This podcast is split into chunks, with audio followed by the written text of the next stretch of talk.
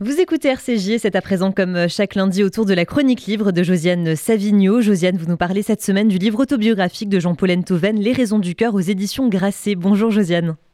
Oui, bonjour Margot. Eh bien, c'est un livre qui m'a beaucoup touché. Et d'ailleurs, Jean-Paul Enthoven, vous allez le retrouver la semaine prochaine chez euh, Caroline Gutmann. Donc, Jean-Paul Enthoven, il est journaliste, il est éditeur, il est écrivain, il a écrit plusieurs livres dans un très beau dictionnaire amoureux de Proust avec son fils Raphaël. Et alors, on le connaissait comme un dandy cultivé, bronzé en permanence et toujours lié à des femmes très belles. Mais Les raisons du cœur, ça n'est pas du tout un livre sur une histoire sentimentale. C'est l'histoire d'un homme dont un jour, alors qu'il joue au tennis comme il le fait régulièrement, le cœur flanche. J'ai remarqué tout de suite, en anticipant, écrit Antoven, que la petite balle, le halo, l'irradiation, la vapeur, le tremblement formaient ensemble un essaim ennemi. Cet essaim me déclarait la guerre. J'étais sa cible. La guerre, en effet, ça n'est pas du tout une légère crise cardiaque. C'est un accident très grave qui le conduit à l'hôpital sur la table d'opération.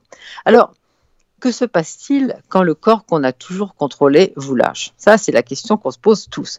Alors, je vais vous lire un passage qui pose bien ce que dit ce livre. Depuis qu'on m'a cisaillé le thorax, j'ai l'accablante sensation qu'il n'y a plus de parapet entre le vide et moi.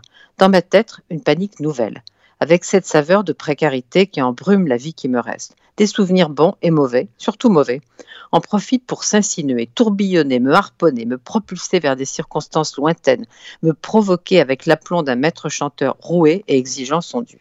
Donc c'est par fragments une revisitation de sa vie, son enfance, ses femmes, dont la très belle italienne Vita. Il dit il faut toujours mettre une dose d'Italie dans votre existence. Dans ce livre, on croise le père, les enfants, les amis, les écrivains aimés.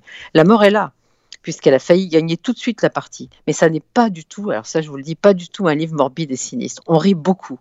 Jean-Paul Antoven sait qu'il est vivant parce qu'il a gardé son ironie et son sens de l'autodérision. Alors c'est drôle, c'est émouvant et c'est une leçon de vie, c'est raison du cœur. Donc il faut, il faut y aller, ça fait du bien en un mot. Merci beaucoup Josiane Savigno pour ce coup de cœur littéraire et très bonne journée à vous. Merci Margot.